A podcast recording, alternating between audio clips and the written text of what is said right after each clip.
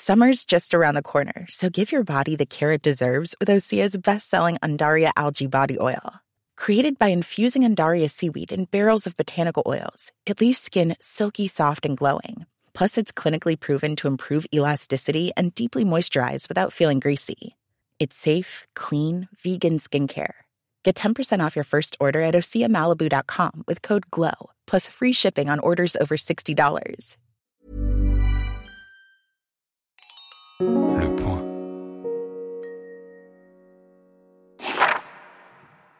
Dans la concession des domestiques auparavant si animés, l'ambiance est devenue morose depuis quelque temps.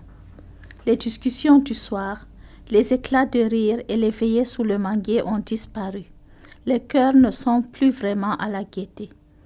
La raison en est que Boko Haram gagne du terrain et s'infiltre de plus en plus dans les villages, sémant la terreur et la désolation. Les écoles ont fermé dans les localités menacées et des attentats se produisent de plus en plus souvent.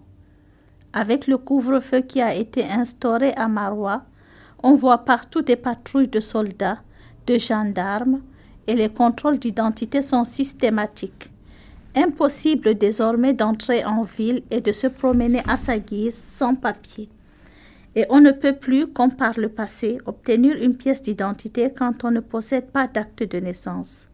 Qui plus est, pour avoir un acte de naissance, on doit se rendre au palais de justice et obtenir, en échange d'une somme non négligeable, un jugement supplétif. Plusieurs jeunes ont déjà été arrêtés et croupissent en prison. Or ici, on sait toujours quand on entre en prison, jamais quand on en sort, quel que soit le crime qu'on a commis. Les événements sont graves, de ceux que l'on n'a jamais vécu auparavant et dont on n'avait jamais entendu parler. Un samedi soir, il faisait chaud. La saison des pluies débutait timidement. L'air était lourd. Pas un souffle de vent n'agitait les feuilles du manguier. Quelques jeunes discutaient sous l'arbre, commentant la rencontre de football d'une ligue étrangère, tandis que les jeunes filles bavardaient entre elles. Soudain, une grande déflagration a retenti. Le bruit assourdissant a fait sursauter tout le monde, et les jeunes filles se sont dévisagées, le regard empli d'effroi. C'était la même explosion que trois jours auparavant, la même détonation, même si celle-ci semblait plus forte. Alphonse s'était levé précipitamment en criant Un attentat kamikaze. Encore. C'est peut-être un pneu de camion qui a éclaté. Je avait dit Biri pour essayer de les rassurer. Depuis quelque temps, il avait pris l'habitude de venir discuter avec des frères, même s'il n'habitait pas là. Biri n'avait pas eu le temps de terminer sa phrase qu'une deuxième explosion s'était fait entendre. Pas de doute, c'est un attentat. Je vais aller voir ce qui se passe. Dans toute la ville, des cris et des exclamations, Srafata et ses amis étaient sortis inquiètes, pressés de voir revenir Biri, mais aussi Bintou qui était sorti. Personne ne mesurait alors la gravité de la situation. Jaili Amadou Amal, euh, bonjour. Merci de nous avoir donné lecture d'un extrait de votre nouveau roman, Cœur du Sahel, tout juste paru aux éditions Emmanuel Colas à Paris. Paris vous êtes de passage euh, au studio du Point. En ces jours de Festival du Livre de Paris, c'est la première édition sous cette nouvelle forme, au Grand Palais éphémère et, autres lieux.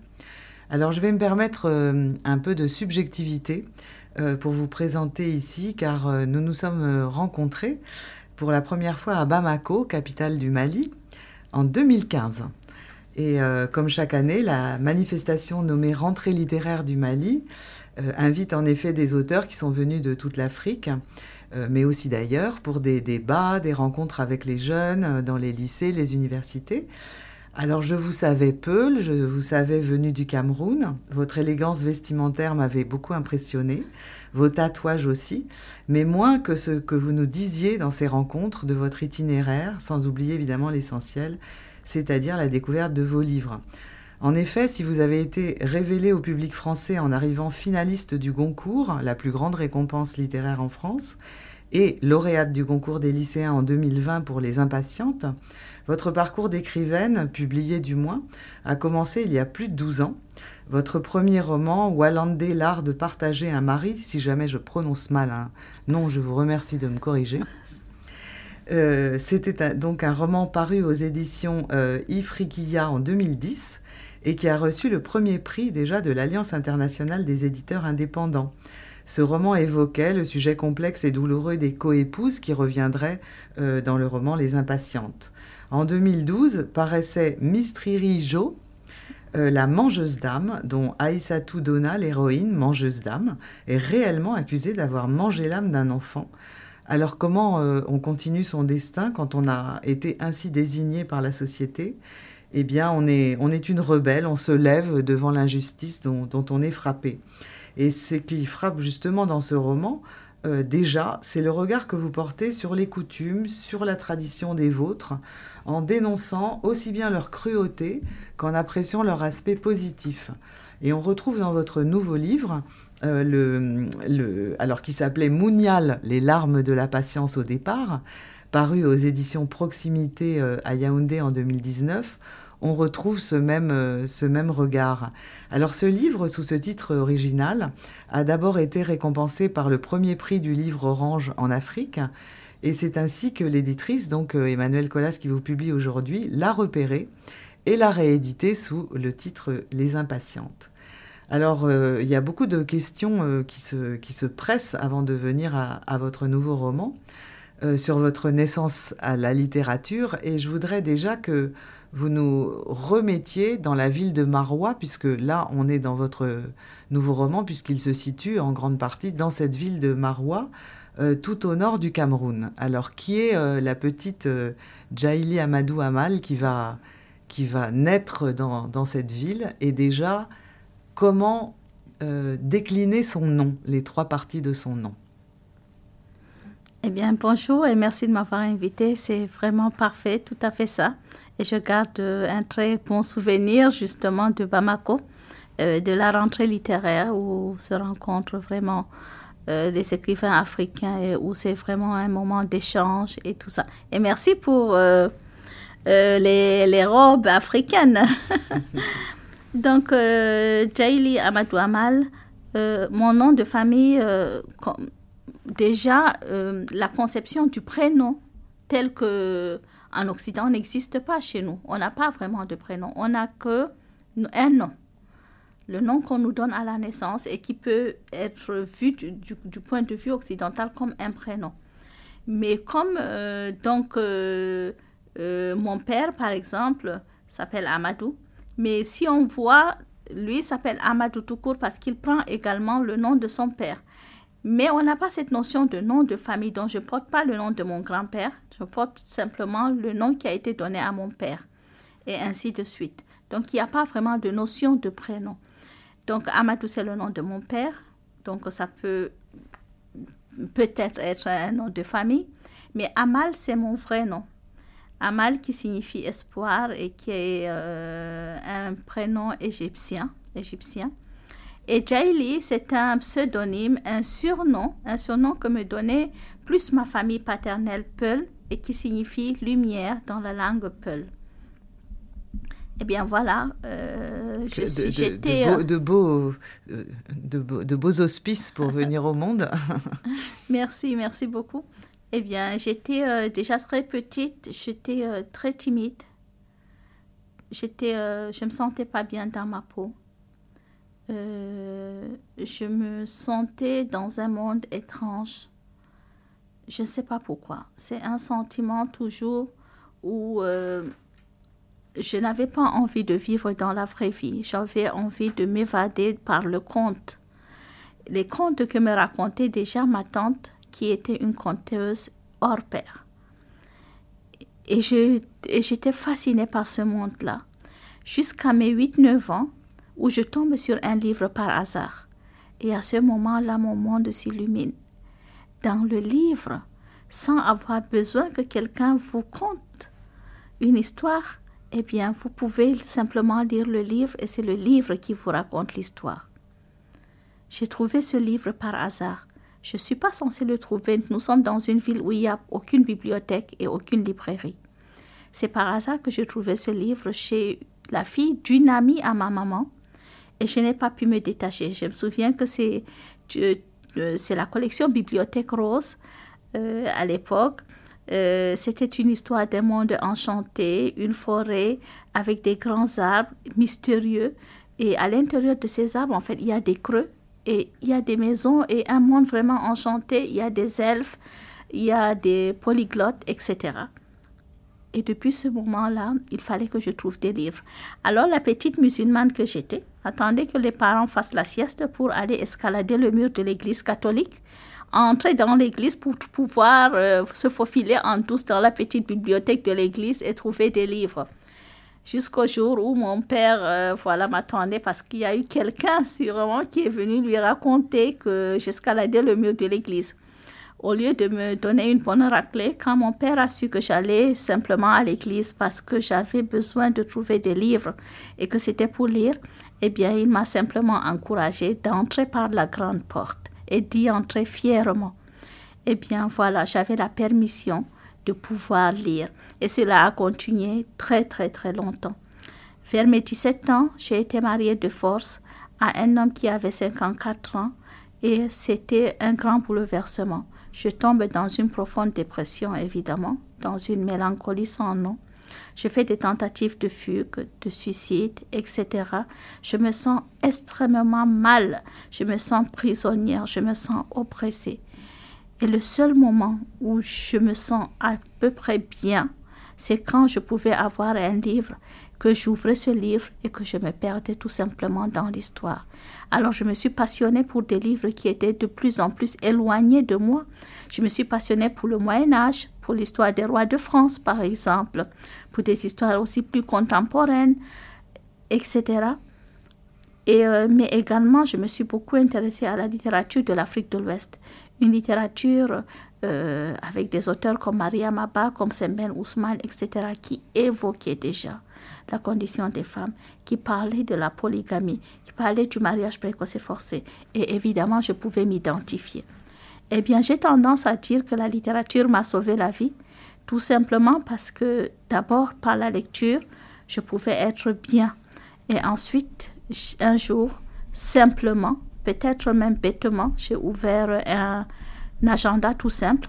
J'ai pris un stylo, je me suis mise à écrire sans préméditation. Je ne me suis pas à un moment dit je vais écrire telle chose ou autre. J'ai écrit spontanément et j'avais trouvé là l'exutoire qu'il me fallait pour aller mieux. J'avais pu faire ma propre thérapie pour me sentir bien en passant par l'écriture et je me suis rendu compte que j'étais en train de m'écrire tout simplement. Mhm. Eh bien, c'est la nouvelle Jaili qui était là et euh, qui évidemment euh, était euh, pour tout, tout, finalement tout l'entourage quelqu'un de très mystérieux, de très bizarre, de très solitaire, de presque folle. Et, c'est ce qu'on me disait souvent, tu es bizarre. Et la seule différence qu'il y a eu entre mes camarades et moi, qui ont toutes subi le mariage précoce et forcé, et qui se sont résignés plus ou moins et qui ont continué et qui ne se sont pas rebellés comme moi. C'est juste que moi, j'avais lu et elles, non. Voilà une, un, un, exemple assez, euh, assez, assez extraordinaire et qui peut peut-être euh, justement euh, se, se, répandre autour de vous. Je ne sais pas, on parlera un petit peu de, de, de l'association aussi que vous avez créée, Femmes du Sahel, parce qu'après, donc, vous avez refait une autre vie, n'est-ce pas? Euh, si, on, si on va au, chapitre de votre vie actuelle, c'est que donc vous avez fui euh, ce mariage et vous êtes aujourd'hui dans une, aujourd'hui ça fait déjà un petit temps, dans une nouvelle vie. Exactement, j'ai pu fuir mon premier mariage. Ce sont mes filles qui m'ont donné la motivation nécessaire. Et puis, euh, quand je suis partie, ce que leur père a fait d'abord, c'est de les kidnapper. Je n'ai pas pu les voir pendant presque trois ans. Et à ce moment-là, j'étais face à un dilemme retourner en arrière ou continuer. Et je savais que si je retournais en arrière, je pouvais les voir, je pouvais les élever. Et euh, évidemment, c'est ce que mon cœur de mère me demandait de faire. Mais en même temps, je savais que si je retournais, quand ils auraient 14 ans, 13 ans, et qu'elles seraient données en mariage, je ne pourrais rien faire pour les sauver. Et je pense sincèrement au fond de moi que c'est à ce moment qu'elles auraient le plus besoin de moi. Mais s'il s'agissait plus juste d'être partie et de sauver sa peau contre les violences, il s'agissait désormais de trouver le moyen. Et pour moi, ce moyen, ça ne pouvait passer que par ce que j'aimais le plus, c'est-à-dire lire et écrire. Donc, passer par la littérature pour avoir une voix, une voix plus forte que celui de ce monsieur qui était plus puissant, qui était quelqu'un qui faisait de la politique et qui était milliardaire. Donc, moi, je pouvais avoir une voix en écrivant des livres, en faisant autant de bouquins que possible pour que le jour où il allait penser à marier mes filles, eh bien, je pourrais euh, simplement l'arrêter. Et c'est ce choix que j'ai fait. Et euh, à partir de ce moment-là, tout est allé très bien. J'ai rencontré, bien sûr, après un homme, un homme également, là encore par le biais de la littérature, parce que c'est un écrivain que je rencontre plus tard, un ingénieur également, mais surtout un écrivain. C'est le livre qui nous réunit.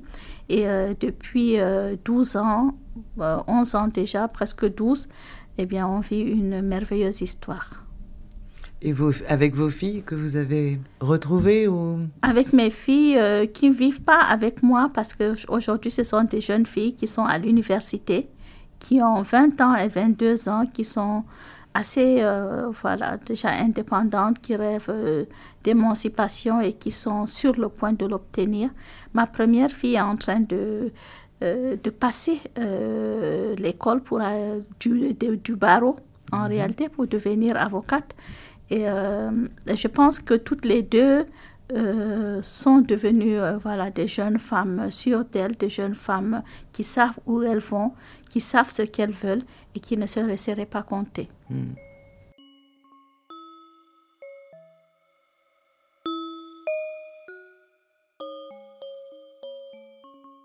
Je crois que c'est important aussi de, sans vouloir réduire euh, les choses, d'en de, passer par les éléments biographiques pour voir d'où d'où viennent, vos romans et, leurs thématiques. Alors maintenant, je vais aller un peu plus en littérature et surtout dans le, passage que vous avez fait finalement d'un milieu littéraire euh, camerounais. Essentiellement, je ne sais pas si livre, vos livres ont été diffusés euh, un petit peu partout en Afrique, mais en tout cas sur le continent africain. Euh, qu'est-ce qui s'est passé depuis que vous avez franchi les frontières du continent africain? Eh bien, d'abord, pendant pratiquement, je pense, au moins ce 8-9 ans, j'écris en Afrique. Je publie en Afrique, même si euh, je commence un tout petit peu à être reconnue, euh, notamment avec euh, le prix de la presse panafricaine du Salon du Livre de Paris en 2018, mais également le prix Prince Claus bien avant.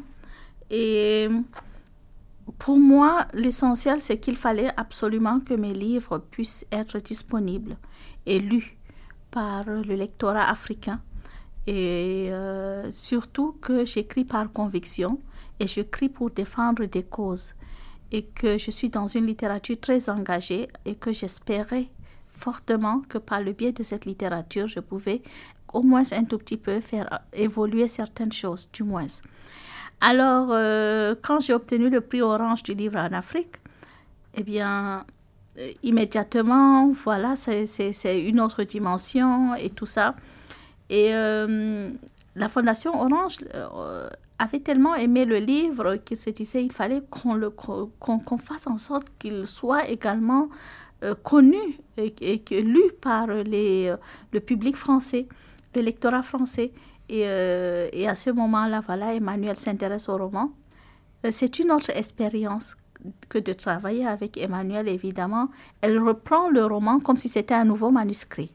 Comme si c'était un euh, manuscrit. Euh, donc là, on parle de Mounial. On parle de Mounial. Euh, et, et, on va vers les impatientes. On va vers les impatientes. alors, comment, comment on travaille? Donc, alors, on dit que Mounial, c'est un manuscrit et qu'une éditrice, Emmanuelle Collas, prend ce manuscrit en main et le travaille avec vous. Eh bien, elle le prend. elle me dit, c'est pas le même travail qui est fait en Afrique.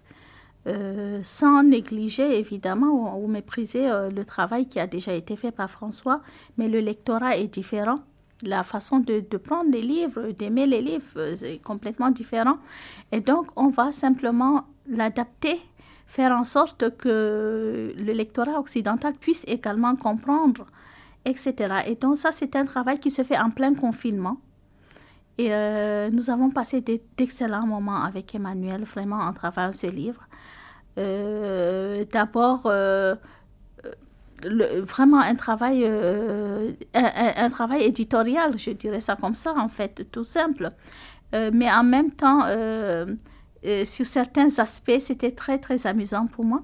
Par exemple, moi, dans ma culture Peul, si je veux dire euh, c'est-à-dire la patience, ou sois patiente, soumets-toi, etc., euh, si je le dis une seule fois, ça signifie que je ne mets pas beaucoup de poids là-dessus. Mm. Alors, partout dans le livre en Af euh, africain, je dis mougnal, mougnal, mougnal. Il faut le répéter au moins trois fois pour lui donner toute l'intensité qu'on veut. Évidemment, ça fait trop de répé répétitions pour un livre qui sort en France eh bien, il fallait trouver un compromis. Quand Emmanuel va dire, bon, mais patience, me dit, non, non, non, non, non, juste patience est insuffisant. Et le compromis, c'était mettre Mougnal et patience, et puis c'est tout. et, euh, et, quelquefois aussi, euh, euh, des choses amusantes, que je parle de concession. Emmanuel me dit, concession, ça veut dire un endroit où on fabrique les voitures. Pour moi, c'est une maison. Et euh, je dis, la fille est tombée sur un canari. Elle me dit, canari, c'est un oiseau. Pour moi, canari, c'est une jarre. Ce genre de choses. Et puis, euh, en dernier lieu, je mets euh, Sare, maman de la maison, Sare, poubelle de la maison. Elle me dit, mais ça va pas, non, on ne traite pas de femme, une femme de poubelle en France. je dis, euh, oui, mais c'est ce que ça signifie, Emmanuel. Je n'y peux rien. Il faut mettre poubelle de la maison. Donc ça, c'était un travail très intéressant. Mais ensuite, euh, euh, c'est tout ce qui s'ensuit, le livre qui euh, sort, l'attaché attaché de presse, voilà, je découvre en réalité le, le, monde de, de, la littérature, tout simplement. En France, le livre est sorti pendant la rentrée littéraire. Moi, je ne m'attendais pas à être sur une liste. En réalité, je, je n'avais même pas pensé à ça. Et euh, quand Emmanuel m'appelle tout excité, oh, on est sur la liste du concours. Eh bien, oui, euh, à ce moment-là, je commence à découvrir un autre univers. Mais euh, j'ai tenu à garder mes droits de, dans le roman Les Impatientes d'abord, mais également dans Du cœur du Sahel, mes droits pour toute l'Afrique subsaharienne. Parce que pour qu'un livre rentre en Afrique et coûte au moins 15 000 ou 20 000 francs, alors que le SMIC est à 35 000. Je pense qu'en en France, c'est comme si on vous disait, de mm -hmm, CFA, -hmm. c'est comme si on vous disait que le livre coûtait 1000 euros. Mm. Dans, donc, c'est pratiquement impossible. On ne peut pas à la fois reprocher aux Africains de ne pas lire, de ne pas acheter de livres et leur apporter des livres qui, euh, qui coûtent au moins presque le SMIC. C'est pas possible. Et donc, euh, Emmanuel a été très compréhensif. Et euh, j'ai également beaucoup travaillé avec François et aujourd'hui, nous François, avons donc trouvé... il faut nous rappeler qui est... François Kémé, qui est dans mon éditeur euh, camerounais, euh, éditeur de la maison d'édition Proximité. Et là, euh, nous avons trouvé l'astuce qu'il faut. D'abord, il a les droits pour toute l'Afrique subsaharienne. donc, il publie le livre et imprime le livre au Cameroun. Aujourd'hui, pour euh, par, exemple, le livre Les Impatientes, dont sous sa version africaine, qui a gardé le titre original Mounia, les larmes de la patience, et qui est aujourd'hui inscrit au programme scolaire pour les classes de terminale au Cameroun, est un livre qui coûte dans les 3 euros. D'accord. Voilà. Mmh. Et puis, en même temps, pour les autres pays africains, eh bien, nous allons sur des coéditions. Un éditeur sénégalais pour le Sénégal, un éditeur malien pour le Mali, etc. Et ainsi de suite jusqu'à 10 pays en Afrique subsaharienne. Mmh. Très bien. Alors maintenant, on, on, va aller un peu plus sur le, la naissance de Cœur du Sahel.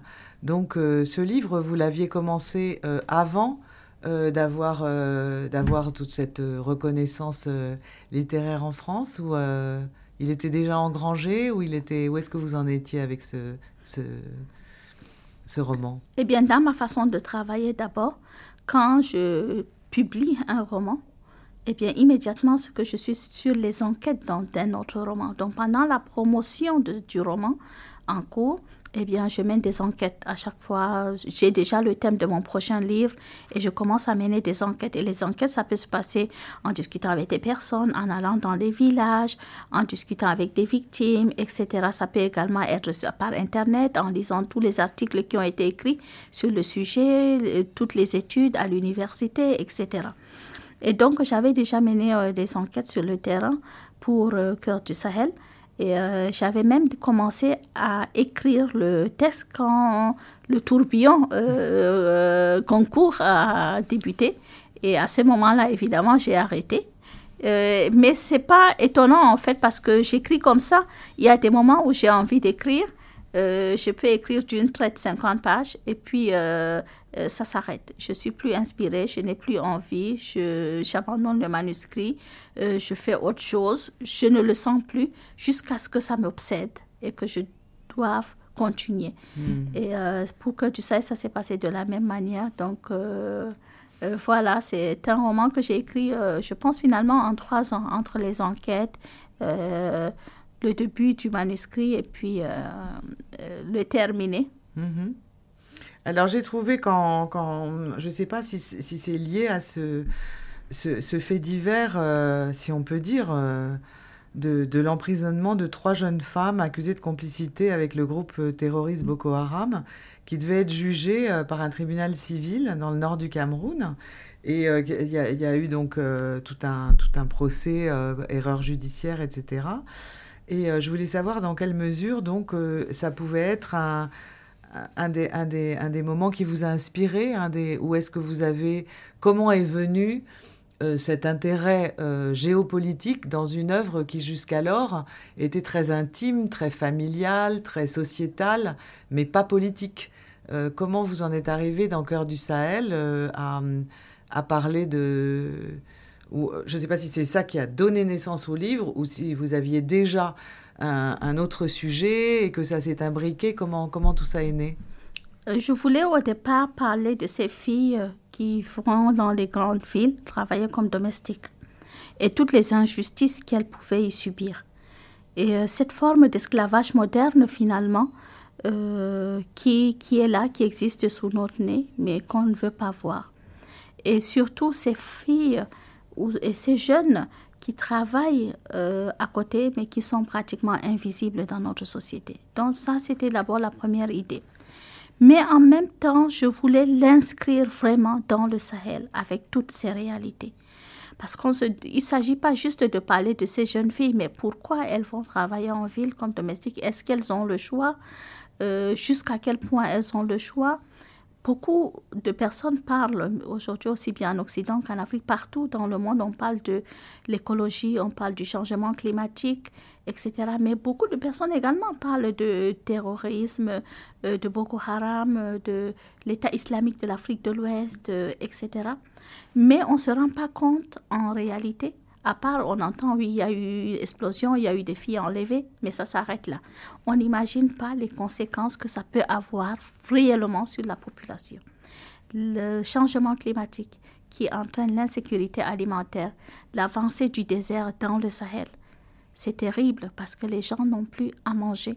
Et quand on n'a pas suffisamment à manger, mais qu'en plus de ça, on n'est même plus en sécurité, que Boko Haram fait des incursions régulières dans des villages, des villages où des personnes n'ont rien demandé, pile les récoltes, brûlent les villages, entraînant des milliers de déplacés internes, c'est des sujets dont on ne parle pas suffisamment.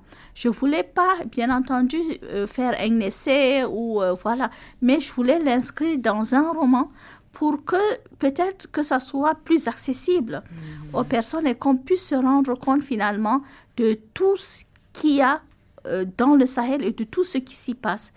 Et la conséquence, évidemment, j'ai vu avec le roman Les Impatientes, quand on parle du mariage précoce et forcé, beaucoup de personnes me disent oui, mais est-ce que c'est l'islam euh, ou bien juste les traditions? Mais ce n'est pas que ça. C'est également beaucoup haram. Euh, finalement, les, les, les, parents envoient leurs filles en mariage parce qu'ils ont peur qu'elles soient enlevées. C'est aussi le changement climatique. Si on ne peut pas les nourrir, il vaut mieux les donner en mariage, les envoyer en mariage chez quelqu'un qui peut les nourrir. Et au moins, comme ça, on se rassure pour elles. Donc, tous ces ces facteurs-là, ce sont des choses auxquelles on ne pense pas forcément. Et donc, c'est pour cela aussi qu'on a choisi ce titre. Donc, Cœur du Sahel, cœur aussi comme histoire d'amour, certes, c'est une belle histoire d'amour, c'est une histoire d'acceptation, de tolérance, euh, etc. Mais également, vraiment, le cœur du Sahel, qu'est-ce qui se passe réellement au Sahel? Comment les gens vivent au Sahel? Et etc. Donc vraiment, je voulais que le lecteur se sente complètement transporté dans ce milieu-là et puisse voir finalement que euh, ce, qu'on appréhende, ce qu'on voit de l'extérieur finalement, euh, si on rentre un tout petit peu plus dans le sujet et qu'on essaye de voir un tout petit peu ce qui se passe, eh bien on se rend compte qu'il y a une population qui est complètement abandonnée à elle-même.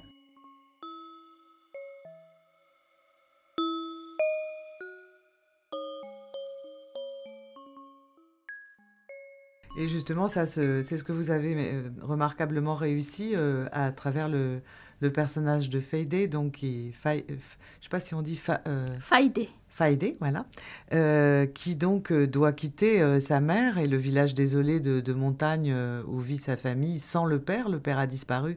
On se demande s'il a été justement converti et, et, et qu'il a rejoint Boko Haram ou alors s'il lutte contre. Enfin, il y a une espèce de mystère quant à l'absence du père. Toujours est-il qu'il n'y a plus rien à manger, que euh, euh doit partir euh, dans cette ville. Sa mère le regrette beaucoup, mais euh, elle trouve une place de, domestique et c'est là où on va entrer dans ce milieu des concessions. Donc, ils sont donc ces, habitations, ces cours où on a à la fois les maisons de, du maître, celles des domestiques, etc. Et, et là, vous nous, vous nous immergez complètement dans, dans cette vie. Et puis, on va avoir une, en effet une très belle euh, histoire d'amour entre euh, un professeur euh, qui remarque l'intérêt de l'intérêt de, de Faïdé pour la lecture et qui va donc s'intéresser à elle, lui proposer de suivre un itinéraire donc de, scolaire. Et d'ailleurs, à un moment, elle lit Harlequin. Je ne sais pas si vous, vous avez lu Harlequin à un moment. J'ai adoré Harlequin. Ah bon? Et vous savez qu'Arlequin, ici, ça n'a pas bonne réputation. On dit c'est du Harlequin, euh, c'est pas le meilleur compliment qu'on puisse faire. Euh. Exactement, et c'est pour cela que j'espère que vous allez le répéter à personne. Surtout que c'est dit au micro, donc euh, c'est sûr que personne ne va l'entendre, ne vous inquiétez pas. Donc, euh, alors, euh, il y, a, donc cette histoire, et puis il y a quelques thèmes comme ça forts, on peut malheureusement pas tout aborder, et les lecteurs vont, découvrir, euh, mais, vous allez quand même assez loin sur le sur le, l'histoire déjà des Peuls dans cette région, avec les, les cavaliers Peuls, l'histoire de l'esclavage, euh, vous parlez aussi des conquêtes, de la colonisation, pour montrer que la colonisation, on aurait presque dit que ça n'était pas euh, euh, tout seulement du, du, négatif. Alors, je ne sais pas si ça va vous valoir des, amis d'avoir écrit cela. La crise économique, en effet, qui est très importante, mais je voudrais surtout m'arrêter, puisqu'on va, on va arriver en fin de, de, de cet entretien, sur l'histoire de, de de, cette classe sociale complètement euh, euh, vraiment euh, mise, mise au banc de la société qu'on appelle alors ces cadeaux, cadeaux comment calo, calo. Calo, voilà. Donc ça, c'est le mot qui revient très souvent comme une insulte. Qu'est-ce que ça veut dire? Qu'est-ce que ça sous-entend? Et, et est-ce que c'est toujours le cas? Et comment progresser? Puisque vous êtes au cœur de, de cet engagement aussi eh bien oui, donc euh, pour euh, revenir un tout petit peu à l'histoire, euh, les Peuls sont arrivés bien avant les Européens, quittant comme d'habitude de l'ouest vers l'est. Et c'est eux également qui ont, par le biais du djihad, apporté l'islam et diffusé l'islam dans toute la bande de l'Afrique subsaharienne. Eh bien, pour le cas du Nord Cameroun, ils sont, sont arrêtés justement euh, à la frontière avec le Sud Cameroun. Eh bien, euh, ça a été euh, vraiment à la force de l'épée. Mais ils avaient trouvé également un peuple autochtone qui était sur place et, et, qui avait le choix entre s'islamiser ou alors être réduit en esclavage ou alors chasser des meilleures terres et se sont réfugiés sur les montagnes. Eh bien, ça, c'est pour l'histoire. Aujourd'hui, il n'y a pas de reproche finalement à faire parce que ça fait partie de notre histoire. On doit l'accepter comme ça. Mais les peuples n'ont pas apporté que du négatif, ils ont également apporté une certaine civilisation, etc. Et euh, avec ça, la culture que nous appelons aujourd'hui au Cameroun la culture islamo-peul, c'est-à-dire toute personne finalement qui s'islamise ou alors qui vit à côté des Peuls adopte la culture Peul et s'identifie finalement tellement à elle qu'il devient tout simplement un Peul. Et euh, pour les Peuls, toute personne qui parle votre langue est, est des vôtres. Donc, euh, peu importe si vous venez au Cameroun et que vous commencez à parler correctement le Peul, nous, on va jamais voir que vous êtes blanc ou que vous êtes euh, français et autres. On va juste voir que vous êtes Peul parce que vous parlez le Peul. Et si vous parlez notre langue, c'est que vous nous aimez. Donc ça, ça fait partie de notre culture. Mais maintenant, euh, donc ces peuples autochtones, eh bien, il y a eu des rancœurs finalement, des rancœurs qui continuent à subsister malgré les années et autres et euh, un mépris entre les différentes ethnies euh, qui emploient des termes péjoratifs quand on dit caro. Sur le principe en langue, peul, ça veut simplement dire un non-peul, mais c'est péjoratif en fait. Un non-peul, ça veut dire donc un sauvage, un autochtone, quelqu'un qui n'est pas civilisé, euh, quelqu'un qui... Voilà. Donc c'est très péjoratif, mais on continue à employer ce mot. Et donc on comprend que les histoires d'amour en réalité entre euh, les premiers, donc ceux qui se sont sédentarisés, qui peuvent être Peul ou islamo-Peul, ou musulmans tout simplement, et ceux qui sont restés ou qui sont devenus chrétiens ou restés animistes, est très très mal vu, aussi bien par les uns que par les autres. C'est-à-dire que euh, autant les, euh, euh, ceux qui ne sont pas Peuls rejettent la culture Peul et l'islam, autant les Peuls également rejettent les autres. Et donc, les deux familles ne peuvent absolument plus s'entendre. Mais il est temps aujourd'hui de dépasser tous ces clivages ethniques, toute cette haine qui ne fait que nous retarder, qui ne va pas faire avancer les choses. Euh, je pense que euh, le fait que moi-même je vienne peut-être, que je sois Peul, euh, fait en sorte que je peux aujourd'hui porter ce regard-là et dire ce message-là. Il faut qu'on arrête. le fait peut-être également que ma mère soit une Égyptienne, dès le, plus jeune âge, moi j'ai grandi dans une maison où sincèrement on avait trois, quatre domestiques. Mais c'est une maison où ces domestiques étaient tellement traités comme des enfants de la famille qu'ils il y avait toujours 4, 5, 6, 10 autres qui venaient, qui restaient à la maison. Il y en avait même qui continuaient leurs études en réalité. Et moi, j'avais pris l'habitude de discuter, on faisait nos devoirs ensemble, etc. Mais la question, c'est que personne ne leur a jamais posé la question, pourquoi vous êtes en ville? Qu'est-ce qui se passe chez vous? Comment est votre village? Etc. Eh bien, euh, ces personnes qu'on voit comme des personnes finalement invisibles, il fallait rétablir le, lien, rétablir l'histoire et puis euh, surtout il faut que les clivages ethniques s'arrêtent. Euh, et, pour moi, le but du roman, c'est aussi ça. Mais finalement, on peut voir également l'universalité dans ce test, parce que là, je, vais, je parle du Nord Cameroun, des Peuls, des Autochtones, des Kirti, comme on appelle, mais euh, l'histoire, ou cette histoire d'amour, de tolérance, de l'acceptation d'autrui, c'est également euh, ce qui devrait se passer en France. Et, euh, et c'est la même chose quand un Européen ou un Blanc entre guillemets, bien comme il faut, tombe amoureux simplement d'une noire, d'une immigrée euh, ou même d'une expatriée, puisqu'elle elle vient pour le travail ou pour les études, etc. Ou alors vice-versa, qu'un euh, voilà, qu'un noir euh, qui travaille et tout ça tombe amoureux également d'une blanche, mais que les deux familles, évidemment, ne voient pas euh, ces mariages-là d'un bon oeil, ces unions d'un bon oeil. Donc, il est temps que ça s'arrête. Et ça, c'est l'universalité qu'on peut voir dans le roman. Absolument. Et pour finir sur l'universalité, il y a aussi celle de, du travail euh, littéraire pur, c'est-à-dire la construction, euh, c'est-à-dire la maîtrise de comme ça de la temporalité. De, on sait au début qu'il y a un enjeu puisque l'héroïne euh, a un destin qui est né dans cette ville. Bon, je ne peux pas non plus tout raconter, mais euh, il y a une tension comme ça qui court. Et ma dernière question, ce sera sur la différence entre, euh, après avoir travaillé sur le manuscrit Munial, puisque vous avez parlé du travail que vous avez fait pour l'édition française, est-ce qu'en abordant un nouveau roman et en le travaillant comme ça jusqu'au bout, vous avez travaillé davantage avec votre éditeur camerounais, davantage avec votre éditrice française. Et est-ce que vous vous êtes sentie différente en tant qu'écrivaine dans la voilà dans, l'écriture de ce, de ce nouveau texte? Je pense qu'il y a d'abord une certaine assurance, bien sûr, qui, euh, qui ne pouvait qu'arriver avec euh, tous les succès des impatientes, mais également avec les discussions. Euh, toutes les, les, dernières années finalement que où j'ai passé beaucoup de temps en France, beaucoup de temps à lire également plus d'auteurs contemporains. Je pense qu'il y a, et ça, ça se fait de façon assez naturelle, une certaine évolution dans ma façon de voir les choses, mais surtout dans la façon dont je parle et j'écris en français.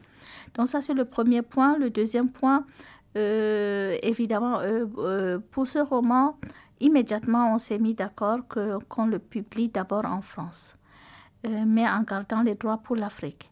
Mais que le test qui sort en France doit être le même que celui qui sort en Afrique.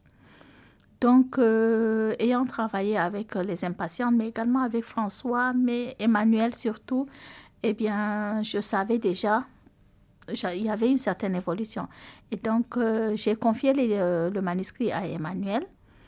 Et, nous avons travaillé, évidemment, comme d'habitude. C'était encore une très, très belle expérience. Là, par exemple, on découvre que personnellement, je ne peux pas écrire au présent. Ah. Tout simplement parce que je traduis dans ma tête et que le présent n'existe pas dans le, le de la langue Peul. Parce qu'une fois l'action arrive, elle est déjà passée. Et donc, euh, moi, je ne peux pas écrire au présent. Euh, c'est très compliqué pour moi. Mais pourtant, la recommandation de mon éditeur, c'est aimer tout au présent. Et donc, quelquefois, c'est très difficile de dire, mais pourquoi tu as mis ça au passé? Je dis, parce que je ne peux pas le mettre au présent dans ma tête, en fait, puisque même si j'écris en français, en réalité, automatiquement, je traduis simplement en langue peul. Euh, voilà. Et euh, il y a eu euh, vraiment, il y a eu un travail formidable. il y avait, par exemple, des parties où c'était c'était plus de texte, une narration. Et Emmanuel me disait, non, ici, si tu mets le dialogue, ça va passer plus et tout ça. Et donc, à la fin, j'étais très, très contente du résultat. Emmanuel aussi est contente. Et François aussi est content du résultat. Et donc, euh, là, aujourd'hui, euh, pour la version, enfin, pour le livre, le même livre qui sort en Afrique, c'est pratiquement, c'est vraiment le même texte, le même titre.